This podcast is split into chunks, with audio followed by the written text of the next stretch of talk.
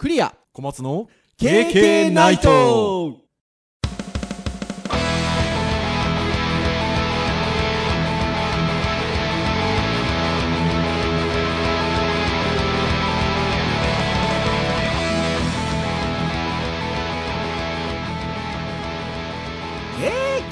ナイト。はい。ということで第351回の配信でございます。お届けをいたしますのはクリアと。はい、小松です。どうぞよろしくお願いいたします。はい、よろしくお願いします。いやー351っていうね数字聞きますとまたあの切り板を越えて新たな道へ旅立ったなっていう感じが するんですけど、い、やーあのやっぱり切り板会はあれですねあの SNS なんかでシェアをさせていただいてもこういいねをつけてくださいますね。あれご祝儀いいねですかね。ご祝儀いいねですね。あまあ、ほんと本当に、本当にね、あの、聞いてくださっていいねってされてる方もいらっしゃいますけど。本、当に聞いてくださって皆さんいいねを押してくださってるんですよ多分。まあ、まあ、そういうことにしておきましょう。ね、というところではございますがですね、えー定番の切り番会は、えー KK ナイトポッドキャストクイズということでいつもね私があのタイトルコールをしますんで小松先生に編集であのエコーを入れていただくのでねお手間をおかけしてるんですよね。いやーいい感じでしたよ前回も。エコーはね、まあ別に、あの、選択してフィルターかけるだけなんで、全然大したことないんですけど、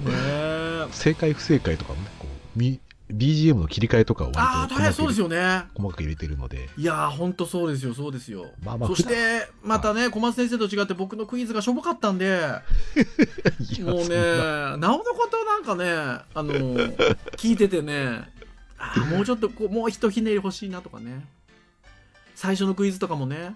なんかうちの娘がとかって話してるんですけど、そこを強調するんじゃなくて iPhone あの 6S がどれぐらいの時期だったかっていうことを、ポッドキャスト的にはもうちょっとフィーチャーしなさいよとかね。あの、自分で自分にこうツッコミを入れる感じのね、あの前回回でしたよ。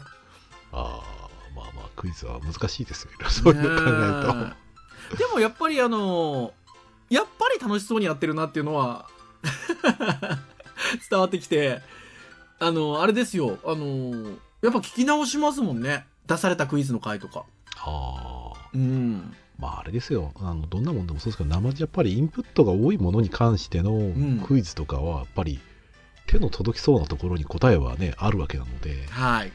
面白いというかね考えてああだったりとかうおーみたいな感じのことはやっぱり言いますので。いやほんとそうですね。そう。普通にこう悔しがれるし普通に喜べる部分でもあるのでいや本当におっしゃる通りだなっていうふうに思います。はい。ということでそこを経て次はまあねあの前回も言いましたが7周年はい。が、まあ、あと3ヶ月ほどするときますので、はい、次はそこかなというところではございますが、はい。はい。さて、じゃあ今日はですね、何のお話をしようかなっていうところなんですが、まあ前回切り番会だったんですけれども、その前の回は教育会だったんですよね。ああそうですね。だから順番でいくと、ウェブ系のお話をする回なんですが、ところがですよ、もう今日はこれを話さないわけにはいかないでしょうというところで、もうあの、長年、KK ナイトポッドキャスト聞いてくださってるリスナーの皆さんであれば、この6月の初旬の週というのはね、もうあれでしょうということで、WWDC でございますよ。まあ我々のネタの一つにさせてもらってますからねいや、本当でですよね。多分、私どものリスナーは WWDC だけ言えば何かが分かる方が多いのかなっていう気がするんですけど、あそうですねはいね、一応あの、申し上げておきますと、アップルね、の、えー開発者会議が毎年あの6月に開催されておりまして、今年はいつだったですか ?7 日でしたかね ?6 月7日だったかなと思います。あの、日本時間、日本の日時の7日の未明。うん、ですので、現地時間の6月6日。なんか、珍しかったなと思うんですけど、僕なんか、あの、日本時間で火曜日の、いわゆる朝方っていうか、のイメージがあるんですけど、はい今回月曜日でしたね。そうですねいつもよりもちょっと一日早い感じうはありますねん、感じだったなと思いますが、まあ、WWDC2022 ということで開催がされたということで、まあ、これも言いましたが、3週ほど前にね、Google の開発者会議のお話しましたけどね。まあ、いいねつかなかったので、皆さんこれ待ってたんでしょ？というところで、まあでもこの配信が行われているのは木曜日ですので、まあ少しあの発表があってから経っているっていうところもありますので、まあ皆さん各種メディアでもういろんな情報をご覧になられている方も多いのかなとは思いますが、お祭りごとでございますので、えーまあどんなことが発表があったのかなっていうのをつらつらと、まあ、KK らしくゆるーくとですね、お話をしていければなというふうに思いますので、はいどうぞよろしくお願いいたしますと。はい。いうところで。まあ、いろんなあのメディアが、あのー報じてくださってるんですけど、割と今回あの、皆さん、良かった良かったって言ってて、で、各メディアも結構掘り下げてるんですよね、一個一個の話を。はい。ですので、全体の感じがわかるまとめみたいなのが意外と少なくて、はい。うん、そうですね。個人の方のブログの方が多いかもしれないあそうそうそうそうそうう。そう、全体をなんかねこうコンパクトに分かりやすくまとめてるページっていうのがあのどっちかというと大きなメディアさんは少なくて一個一個を深掘りしてるっていうかまあそれぐらいあの非常に充実した回だったんですけど大体万歳なしよの回もありますもんね まあ、そうですね。WWDC 開発者会議なので製品が出ないこととかっていうのももう年によってはあるんですけど今年はもう製品も出てるし OS の情報もリリースされてるしもう盛りだくさんということで。でそんな中ワイヤードさんがちょっと割とコンパクトにまとめてくださっているので、えーまあそのページをちょっと参照しつつですね、今日はお話ができればなということで、えーワイヤードさんのきワイヤードさんの記事ですね、進化した iOS16 に健康機能が拡充された WatchOS9、えー PC 化が加速する iPadOS16 までですね、えー Apple が WWDC2022 で発表した6つのことということで記事がございますので、えーこちらをちょっと参照しつつですね、えーお話ができればなというところでございます。ということで、まあ、6月6日、現地時間の6月6日に、えーっと、開催されたカンファレンスなんですけど、今回ね、完全オンラインではなくて、屋外ですか？屋外にステージを組んで、まあ、そこにメディアとか、まあ、集まってもらって発表が行われたということで、まあ、久しぶりのそういうオンラインのみの開催じゃなかったというところで、結構ね、いろんなメディアの方とかが足を運んでいらっしゃいましたね。ああ、そうですね。今年うんは行かれた方がいらっしゃいますね。いらっしゃいましたね。で、割となんかティム・クックさんと写真撮ってたりしてて、なんかあの、そんな時間があったのかなとかね。やっぱり、なんか割と今、対面が徐々に増えてきてますよね。世界的にはいろんなイベントことが。まあですので、まあハイブリッド形式ということで、従前と同じく、まあ最近のこのコロナ禍になってからと同じく、まあ発表するものは映像で撮ってるんですけど、その映像を多分ステージの上で流してたのかな観客の前で披露する形っていうことで、まあ、奇妙なハイブリッド形式と、このワイヤードの記事では書いてありますけれども、えー発表がなされましたと。じゃあ何が発表になったのっていうところなんですが、もうこれがニュースとしては一番取り上げられてましたね。えー MacBook Air はい。の新型が発表になったっていうことで、これどうですか、小松先生？いや、割と、あの、キャッチーでインパクトはある感じですね。M2 のところでもありますし、まあ、ただ、もう見てると、うん。ここまで来ちゃうと、うん。もうなんだろうな、5年前の MacBook Pro のシリーズと値段変わんないので、値段の話はね。だからパワー的にはもちろんその時よりもはるかに上がってるし、扱い的には僕なんかは、ね、MacBook Air で全然仕事できるなと思っていたら、何のことはない、もう今 MacBook Pro 僕今使ってますけど、うん。昔の MacBook Pro ともう損失ないというか、まあパワーアップしてますけど、うん。もうそういう位置に Air は来てるんだなっていう感じはしいやー、ほんとそうですよね。なので、まあ値段は、ちょっとこの後お話をしますが、えっと、非常にまあスペックが、まあ、上がってるっていうんでしょうかね。まああの、特に私たちのような仕事の仕方、まあ映像ゴリゴリとか 3DCG ガンガンみたいな話じゃないので、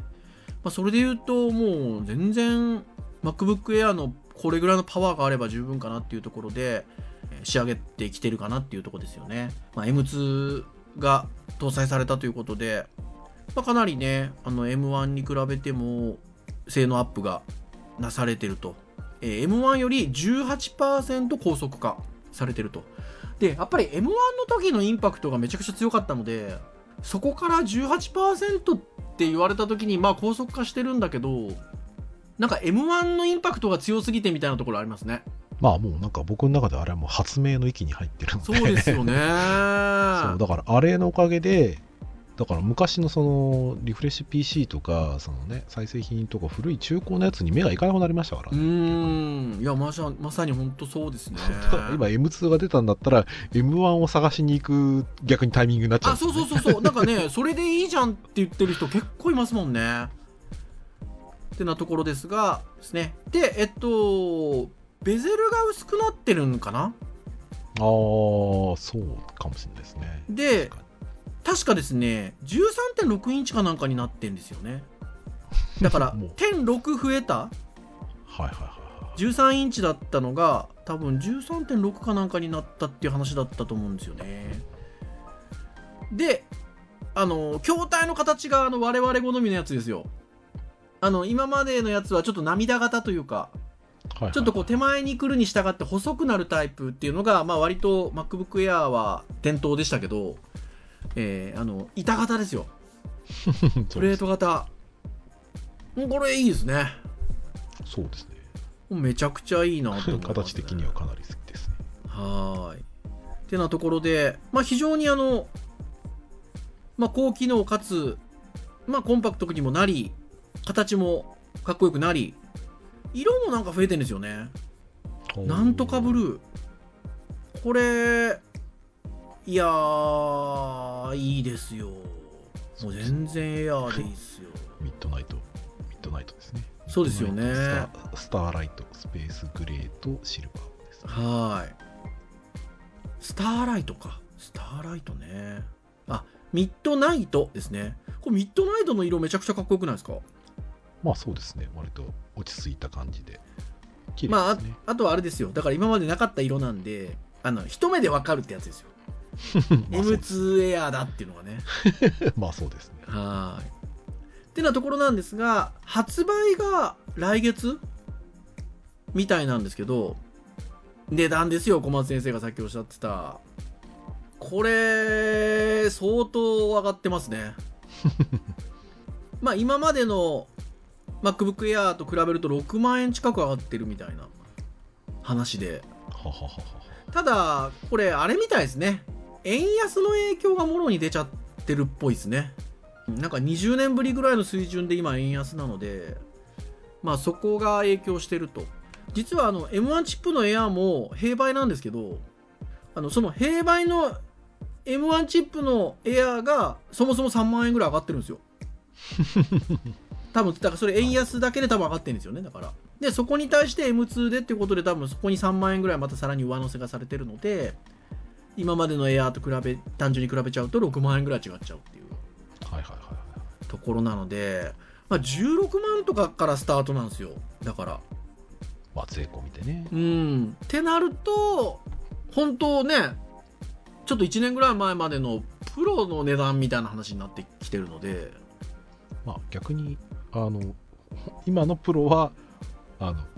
僕らが今使ってるプロよりも本当にクリエイターさんが使いやすい領域まで上がってくれてはいるので、はい。まあそのまんま確かに上がってる感じはしますよねいや、ほんとそうなんですよね。で、実はあの、13インチ MacBook Pro も新しいの出てるんですよね。来月発売なんですよ。はいはいはいはい多分これもだから M2 が乗るんですよね。スペックそんな変わんないんじゃなそういかなんですよ。だって、その M2 の MacBook Pro 13インチ、17万8800円税込みからですもん。だから1万円ぐらいしか変わんないんですよ。ああなるほどねねえ。だこれどう捉えるかっていうとこですよね。で、あの、なんか、その、いろんなメディアがね、いろいろ報じてるので見てたら、エアーのフロントカメラっていうんですか？なんかあれの性能が確か上がってるんですよね。仕様を見ると、うんまあ 1080p になってるんですよ。はいはいはいはい。1080p。ところがですよ、MacBook Pro のその新しい13インチが、なぜか 720p だっていう話があって、そこをちょっと仕様を見に行ってるんですけど。ドン。720p あ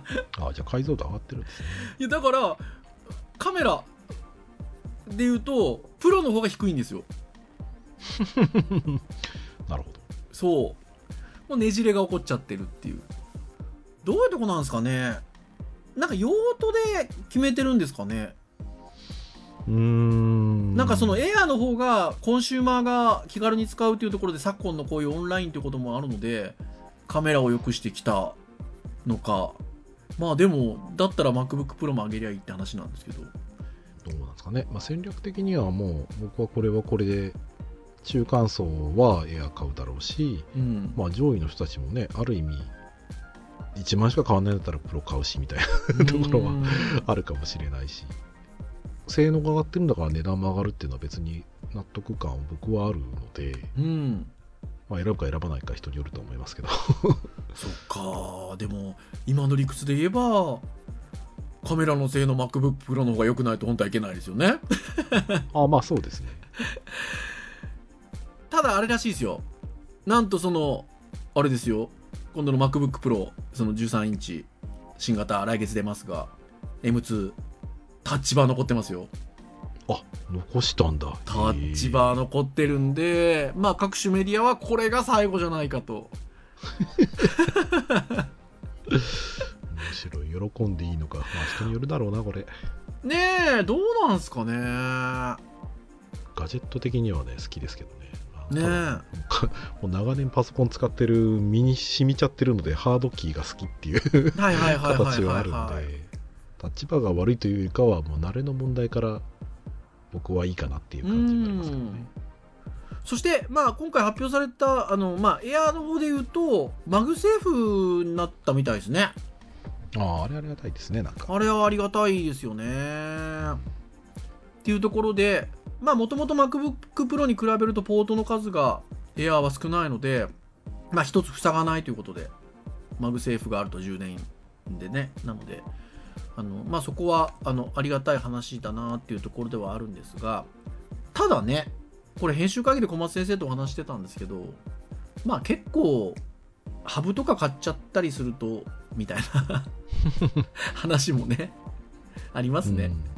まあ僕もともとそのもうポートの数が少ないので買わざるを得ないっていう話でもあったのではい。で使ってみたらもう快適なので、うん。基本的にはもう1個つけたらディスプレイもネットもあの有線でつながるように僕はもうしちゃったので。はいはいはいはいはいはいはい。1個あれば確かに十分だなっていう感じには今なってますたまたまね、うんうんうん。うん、でもまあまあやっぱり最初の頃は3個欲しいなと思ったりはしましたよやっぱり、うん。はいはいはいはい、タッチバーとかはの方でい。ねえ。いやー、でも、いいなとは思いますね、やっぱね。うん。まだ、あの、僕ねにねいいと思いますよそう、その M1 チップのマシーンも持ってないので、うん、まあ、あの、その速さの恩恵に預かりたいっていう意味では、さらにそれをね、超える M2 が出出るっていうことで、筐体もかっこいいし、いいなとは思いますが、円安が憎いなっていうね、感じではありますよね。はい。まあまあそうですねうんそして、えー iOS、まあ、WWDC なので、あとは OS 周りの話が割と多いんですけど、えーまず、えっと、iPhoneOS ですね。iOS に関しては、えー16ということで、えーロック画面のカスタマイズがね、結構自由にできるんですよね。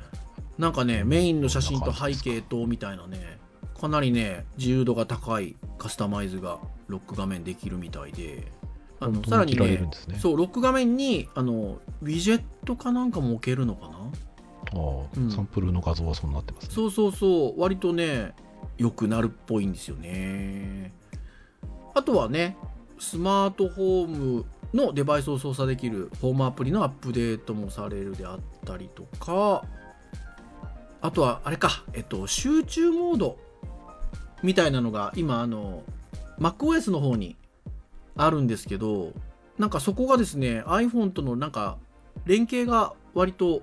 緊密になるみたいで、作業してる時に MacOS の方で集中モードみたいなモードに切り替えちゃうと、えっと、それが iPhone の方にも連動するので、iPhone の方にも例えば逆に仕事じゃない時のモードの場合には仕事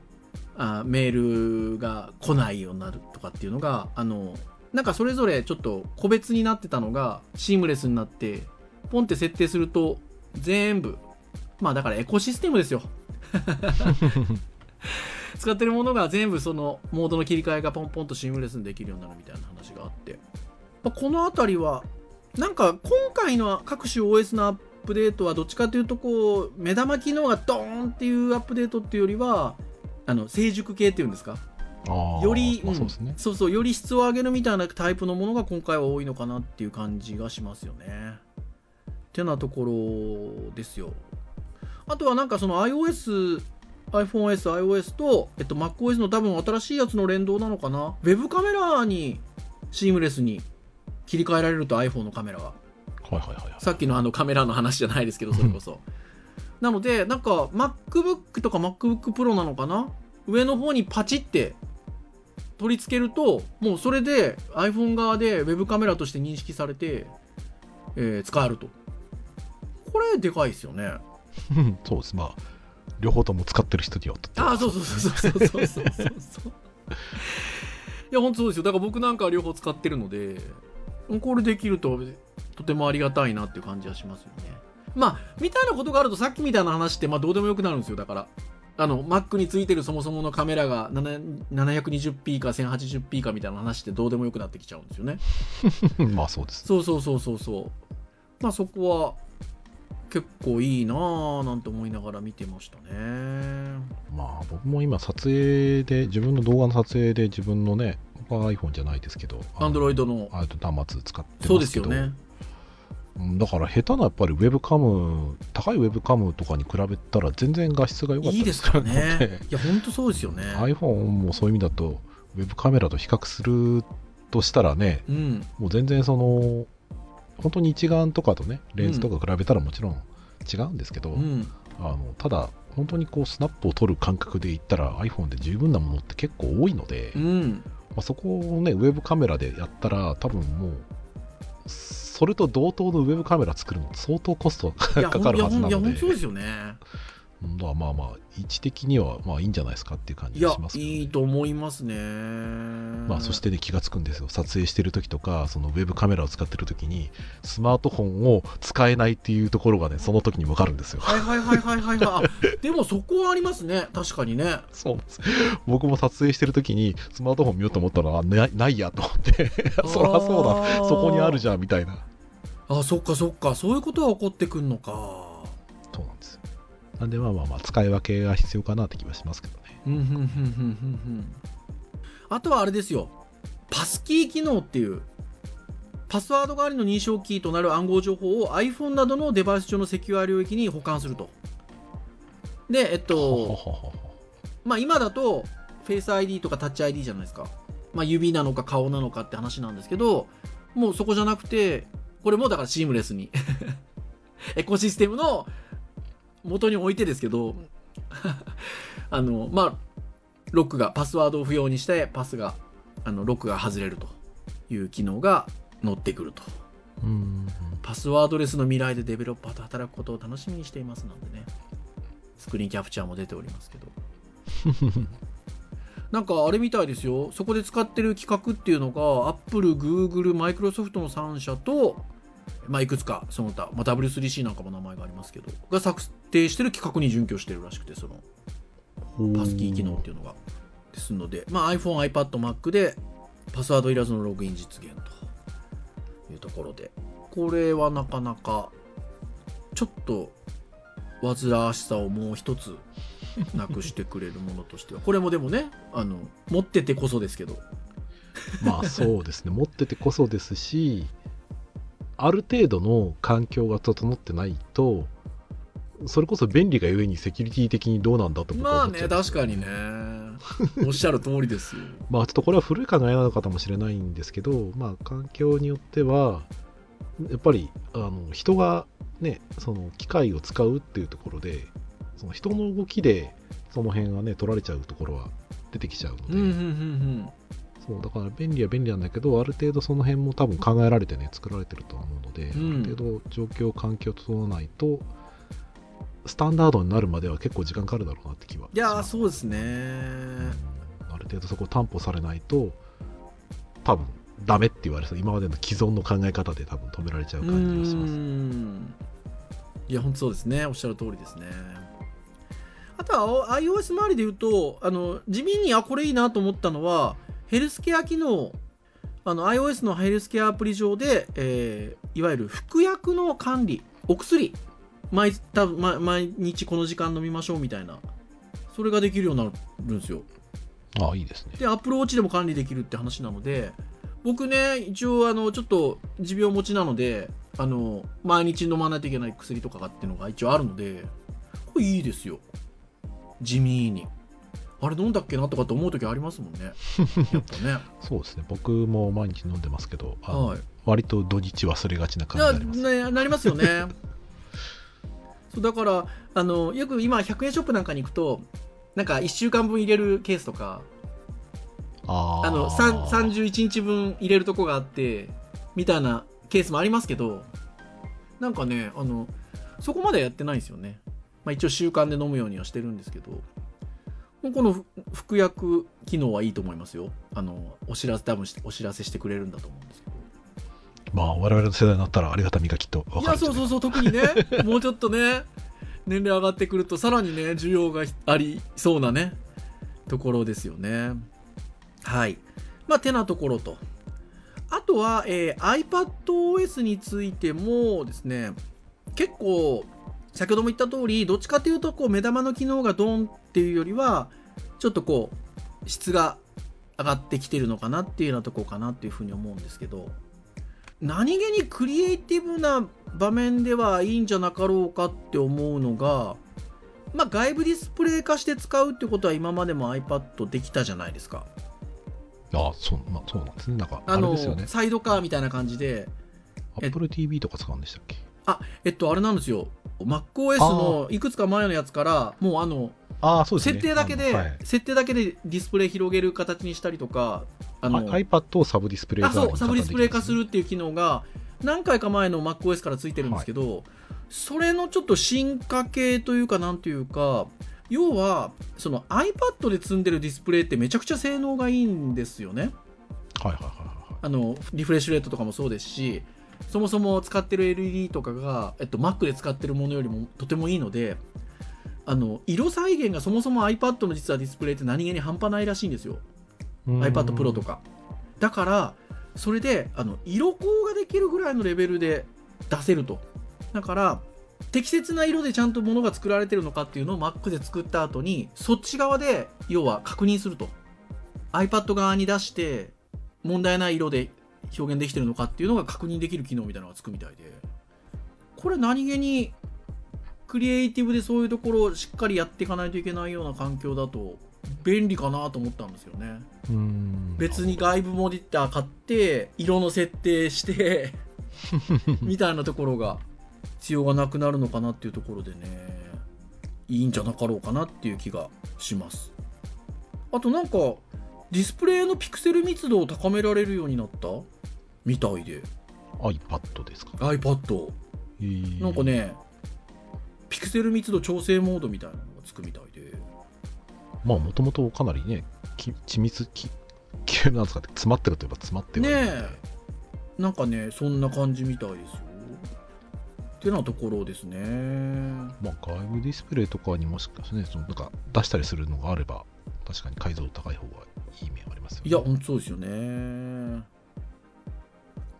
そんなところでも。まああとあれか、えっと、MacOS の Ventura ですね。えっと Ventura です今度。これ場所なんですかね。OS, OS が、まあそうなんじゃないですかね。大体場所ですもんね。そう Ventura あでそうだ。えっと MacOS に関しては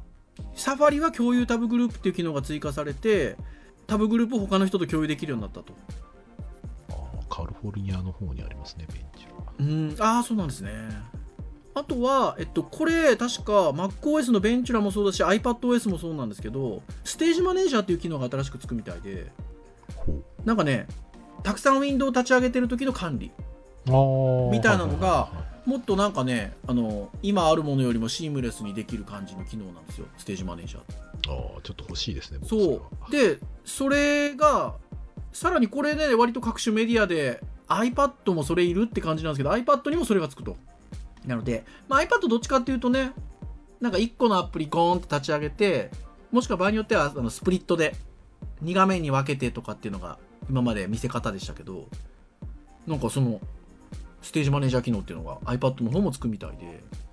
うーんまあでもそれはそうですよね。もうだって iPad も Mac も M1、M2 なんですもんね。まあまあ iPad はまだ M2 まで行ってないですけど。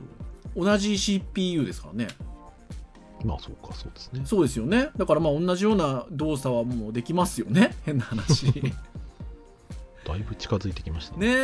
え。そう、だからまさにこのワイヤードさんの記事で、えーまあ、PC 化が加速する iPadOS16 っていうのは見出しでついてるのはまさにそこかなっていうところで。だいぶね iPad がっていう話ですよ。だからまああのメディアさんなんかは逆にいつになったら Mac はタッチできるんですかみたいな冗談で言ってましたけど。結構ねすり寄ってはきている感じはしますね。うんそうですね。やっぱりまあ Apple の戦略なのかあれですけど、ね、iPad と Mac と iPhone で、ね、同じアプリケーションが使ってくるっていう風なところにうん。なってくるとなるとあの今だとねそれぞれ多分個別に作成してると思うんですよね、うん。なんですけど多分あのエンジンが結構同じような形になって、でアプリも開開発するときにおそらくもう iOS 用のアプリをもうこの MacOS 上で、ね、か簡単に早くはい。見せられるようになってくるっていうところもあるので、まあ、そういうとエコシステムも本当に究極系じゃないですけど同じアプリを使えるようになるっていうのが割と作り手側の方にも恩恵が出てきそうな大感じ。きいですよね。いや大変は大変だろうけど。まあ割とねあの OS 周りに関しては結構前の世代までサポートをしたりはするので一応あれかな？えっと iOS16 に関しては iPhone7 あと iPad mini 第4世代がサポート外になると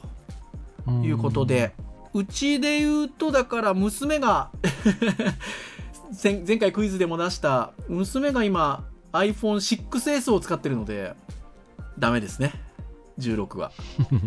っていうところかなと。あれ、小松先生が確かクラブハウス用にご購入されたのは7じゃなかったでしたっけ？なあですねということは16が乗らないかもしれないですね。ああまあまあまあまあはい。まあ古いですからねそもそもねでもね、逆に言うと、いや、6S、7、SE が、えの第一世代が今回、非対応になるということで、逆に言えば今は対応ですからね、15は。まあそうですねもうどういうこっちゃって話ですよね。まあ、OS のアップデートに関しては、僕はね、Apple ユーザーなので、様々なんかアップデートされるのはとても楽しみですし、ちょっと久しく新しい製品買ってないので、そろそろ欲しいなっていうこういう魅力的な製品がたくさん出てくると思うところですが、円安のバカ野郎っていうことで、なかなかな、まあ、値段、お値段ですというところですかね。なんか小松先生、これ欲しいなとかってあります？まあ欲しいなっていうか、まあ製品はでもね、そっか、あいあのーエアーしか出てないですからね。ああとは MacBook Pro ももちろん13インチも出ますが。うーんそうですね。まあまあ欲しい欲しいで言えばもちろんその僕はやっぱ健康的なところの数値測りたいっていうところがあるので。なのでやっぱりその睡眠だったりとかねその血圧血圧はまだ測れないですけど。うん。ねそのまあ、有酸素量であったりとか まあそういったものをやっぱり可視化することでやっぱり自分のこう気をつける点が増えるので、まあ、そことね合わせて Mac ともやっぱり連携できてっていうふうになると、まあ、一番いいはいいですようね。んウォッチはでも、ちょっとね、一時期話があった、その Mac だけではなくて Windows やその他で使えるみたいなのは、んやっぱないんですかね？どうなんですかね？まああっても不思議ではないとは思うんですけどね。ねえ。iTunes みたいなね。そうそうう。そう。昔例もありますしね。あれでガーッと広がったっていうのもあるし。まあ、プロ側にメリットはそんなないけないかないかもしれないですね、もしかしたら。あ、あとここの発表じゃないですけど、何ヶ月か前にニュースになってましたけど、あの、いよいよあれ終わったみたいですよ。iPod。ああはいはいはいはいはいね時代時時代を一時代を作ったね iPod が、まあ、まさに iTunes とともにねあった iPod, iPod ですよ。いやーいい製品でしたね。やいい製品でしたしそのいわゆるねそれこそ若年層の携帯はいらないけどアプリだったりとか音楽聴きたいみたいな層はまだ買ってましたからね。うん、あと音楽プレイヤーとしてね単体機能であるのが非常に良くて、うん。まあ iPod シャッフルとかねあの小ささでやっぱり結構衝撃的でしたからね、うんあれはあれで非常に使い勝手もいいし、ねでなんなら昔のあの僕いまだにあのくるくる回すやつとか好きですか、ね、あれはあのーガジェット的にというかメカ的にもとてもいいですよねカチカチカチカチカチカチパチみたいな感じではで鳴らしたら鳴らしたらちゃんとそれ視覚化まあすごいシンプルな絵ではありましたけど、う音楽プレイヤーとしてはもう非常にもう今でも覚え出せるっていうのはそれぐらいなので本当そうですよその前になるとあのあれですね。ダブルカセットデッキとダブルあのオートリバースのやつ。それぐらいの 昔になっちゃうので、うん。まあでもこれも僕から寄せればもうスマートフォンがいろんな技術を淘汰していったのと同じだと思いますけどね、まあある意味 iPod の進化系であり iPod のまあ役目を終わらせたのは、うん。まあそれはそれでスマートフォンだろいやそういやそうですね。はい。おっしゃる通りですよ。まあてなところですんでね。僕はあれなんですよねその時の気分で iPad が欲しいなと思う気分の時もあればあ MacBook まあやっぱりあの MacOS の方が欲しいなっていう気分の時もあって。今はどっちかっていうとね MacOS の方が欲しいなって気分なんですよね。でもあれなんじゃないですか？そのうち撮影とかで撮影したものすぐにこうディスプレイで見たいとかになると iPad とかの方がいいんじゃないですか？そういや本当でもそうなんですよあとはほらねもうあのくどいように言ってますけど最近ほら写真があの趣味の一つになってますから。はい。いわゆるフォトストレージ的なものだったりとかプレビュー的なものとして使おうとすると iPad いいじゃないですか。そうですね。ねだからあのそういう気分が高まってる時は iPad 欲しいなしかもプロ みたいな。しかもでかい画面みたいなね思っちゃったりするんですけど。まあね iPad についてはいつも秋口に新しいものがっていう感じかなとは思いますのでまたその頃にお話が出てくるのかなとは思いますが。確かにね現像とかそれでできるんだったらなんかそういうのは iPad とかの方が楽しいかも楽しいですよね。なんかね僕あんまり使ってないんですけどそのライトルームとかもなんか iPad の方が使いやすいらしいですよ。あそうなんうですんなんか現像ししやすいみたいですよ。チャチャチャチャって直感的になんかできるみたいで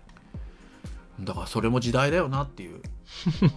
気がしますね。うん。まあね作品作るんだったら一枚一枚凝るでしょうけどまあ多分僕の場合は多分だいぶ楽しちゃうと思うんで。まあバッチ処理とか考えるとまあまあ PC の方がいいんだろうなと思います。けどあまあでもなんとなく楽しくやるんだったらやっぱり確かにタブレットの方がいいなって気はします、んいやーいやーいい。いいですね。いいですよ。はい。まあよあのうん欲は尽きないなって感じがしますね。さて次我々どちらが先に 新しいのを買うのかまたそうですよ。タイミングね。なんかね、でもあの僕が今なんかね、やっぱそれこそあのなんかカメラ関係の方になんか欲が向いちゃってるので、ああですねそうなんですよね。なんかだから、ああ、円安で高いのかみたいなね、じゃあまだ今使ってるやつ別に使えてないわけじゃないから、ちょっと頑張ってレンズ買うみたいなね。感じですもんね。まあ仕事はね仕事であのお互い会社からあ、そうそうそうそうのそがあるのう。でそうそでまあ個人のやつは個人のやつで、まあ、それと個人でできる範囲のもので足りちゃっう。いや、そう、てるは足いや、本当そうりちゃってるのでなんですよね。もちろんだから新しいものは新しいもので、ね、動作も快適ですし、あの、いいとは思うんですけど、なんかね、と滞るまではいかないそうそうそうそうそうそう。さっきの iPhone の話もしかりでね、多少前のバージョンでも別に使えますからね。うんそうですねどこに重きを置くかですからねそうそうそうそうそう。小松先生が今おっしゃった通りですよ。まあ、どっちが先に新しいマシンなり何なり買うのか、はたまたなんかカメラの話するのか。というところかなと思いますが、ぜひ皆さんもね、WWDC の発表、いろんなメディアで、あの、結構ね、福場、さっき冒頭にも言った通り、深掘りをしてある記事が多いので、あの、今日取り上げた話題のものをぜひ皆さんそれぞれ興味あるものをちょっと、あの、単体の記事でご覧になられるといいと思います。あの、とてもあの、面白い話がたくさんありますので、あの、ぜひご覧になっていただけるといいかなというところですね。多分あの、WWDC の基調講演のこれ話なので、多分1週間ぐらい多分やってるんですよね。おそらく。開開発者会議だからなるほど、そうですね。じゃないかな。だから多分、あの、ポロポロなんか出てくるかもしれないですよね。ああ、そうですね、うん確かに。そうそうそう。なので、あの、そういう話も、あの、出てくるかもしれない、あの、この6月ですので、まあ、ぜひ、あの、楽しんでいただければな、というところでございます。では、以上といたしましょうかね。KK ナイトは毎週木曜日に配信をいたしております。公式サイトアクセスをしていただきますと、プレイヤーがございますので、サイト上で直接聞いていただくこともできますということで、そうやって今もこれ聞いていただいている方もいらっしゃるんではないでしょうか。ただ、購読登録サービスなどで登録をしていただきますと、配信されるや否やですね、えー皆さんの端末に最新回がピュッとね、ダウンロードされますので、聞き漏れなく聞いていただけるかなというところでございます。えー興味のある回からで結構ですので、ながら聞きでも結構ですので、聞いていただけますと、私ども大変嬉しゅうございますということで、はい。それでは以上といたしましょうかね。お届けをいたしましたのはクリアと、はい、小松でした。それでは次回352回の配信でお会いいたしましょう。皆さん、さようならさよなら。やっぱり欲しい